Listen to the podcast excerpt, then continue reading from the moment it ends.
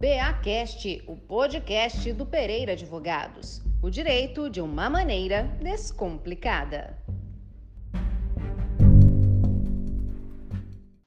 Olá, ouvintes. Sejam bem-vindos de volta ao PAcast. Eu sou o Dr. Fábio Luiz, coordenador da área trabalhista aqui do Pereira Advogados, e conto aqui com a presença da nossa associada plena, doutora Bruna de Mello. O nosso podcast trata do marco regulatório trabalhista infralegal, introduzido pelo decreto número 10854 de 2021, como você já vem acompanhando. Essa norma consolidou a legislação trabalhista infralegal, que é aquela editada por meio de portarias, resoluções e instruções normativas. No episódio de hoje, abordaremos o registro eletrônico de ponto e as alterações que vieram com o marco regulatório. Para nos ajudar neste episódio, então, eu passo a palavra à doutora Bruna de Mello. Doutor Fábio, agradeço o convite para participar de mais um episódio. Então, falando sobre o registro eletrônico de ponto, a, o decreto 10854 de 2021 não trouxe grandes inovações. O que ele faz, na verdade, é trazer de uma maneira genérica aquilo que não é permitido que os sistemas eletrônicos de ponto é, façam, que é não podem alterar ou eliminar dados registrados pelo empregado, não podem restringir o horário de marcação de ponto e não podem é, já vir com marcações automáticas de ponto, ou seja, já pré-determinadas. Ele também diz que o sistema não pode exigir uma autorização prévia para marcação de jornada suplementar, ou seja, das horas extras, e deve permitir que o intervalo para repouso seja pré-assinalado e também a possibilidade de registro de ponto por exceção. O decreto, então, remete a um ato do Ministério do Trabalho toda a regulamentação relativa ao sistema eletrônico de ponto. E essa regulamentação veio com a portaria 671 de 2021. Então, como novidade trazida, trazida pela portaria, temos agora três sistemas de registro eletrônico de ponto o chamado REP-C, que é o REP convencional, o REP-A, que é o REP alternativo, e o REP-P, que é o REP por programa. Lembrando que REP significa registro eletrônico de ponto. Então, o que é o REP convencional? É aquele sistema eletrônico de ponto que já conhecíamos da portaria 1510 de 2009, que foi revogada por essa portaria agora de 2021 traz os requisitos muito parecidos com aqueles que eram exigidos pela portaria 1510.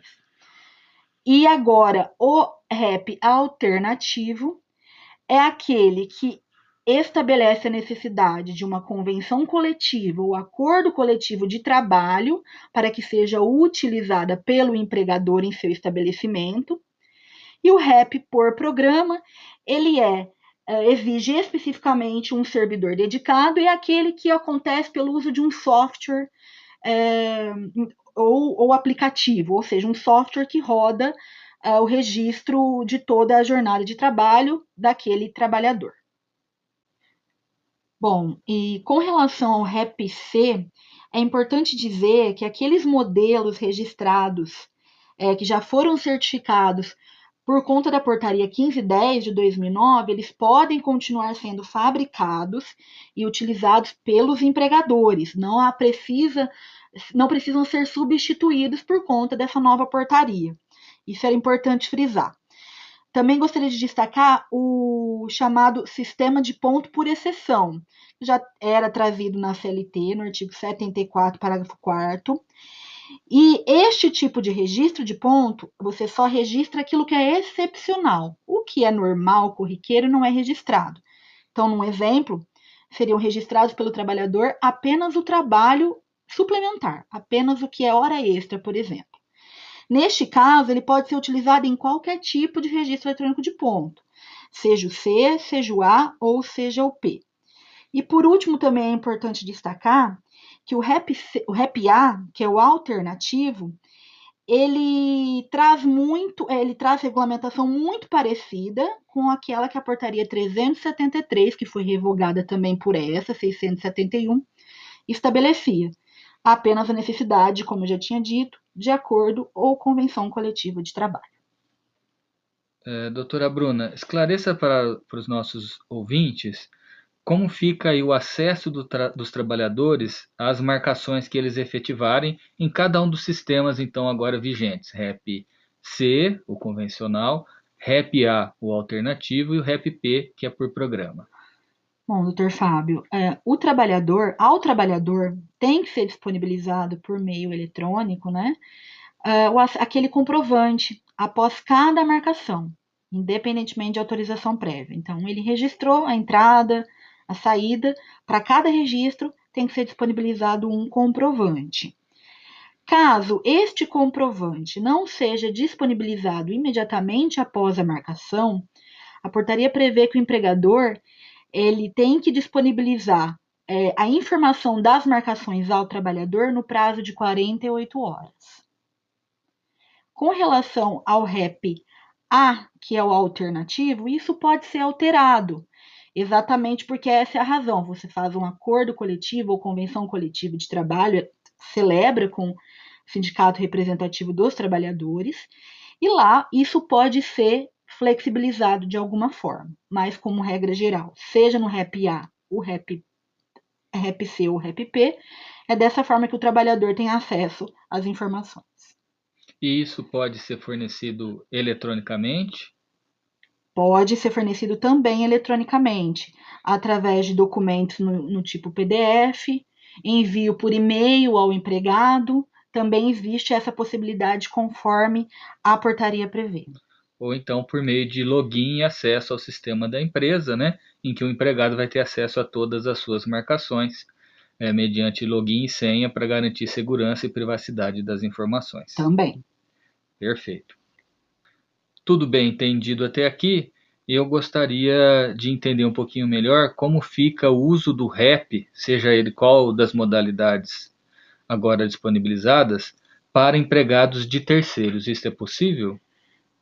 Sim, doutor Fábio, é possível apenas para trabalhadores temporários. É a única exceção né, que a portaria traz para trabalhadores uh, que não são daquele estabelecimento, que são de terceiros.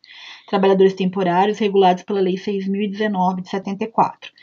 Então, uh, uma determinada empresa que contrata uma empresa de prestação de serviço, por exemplo, de limpeza, aquele empregado que está prestando serviços na tomadora realizando a limpeza, ele não vai registrar o ponto no sistema eletrônico de ponto daquele tomador. E isso a portaria não permite, apenas trabalho temporário. Para mim ficou bem claro, mas é, porventura pode ter algum ouvinte com dúvida com relação a empregados do mesmo grupo econômico.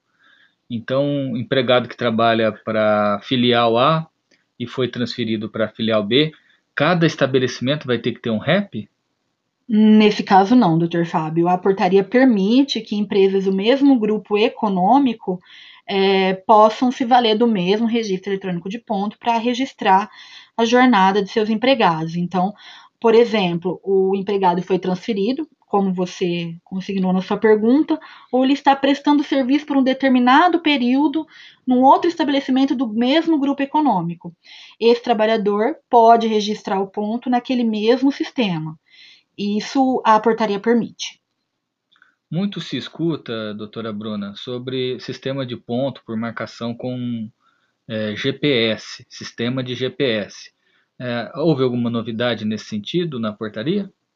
Sim, doutor Fábio. Ah, de acordo com, com os, os, três registros de ponto trazidos pela portaria, o REP-P, que é aquele por programa, através de um software e um servidor dedicado, é aquele que se enquadraria para registro por GPS, porque ele é utilizado, a, a, marcação é feita por coletores de marcação, armazenamento de registro e tratamento de registro de ponto através desse programa, inclusive com acesso à nuvem.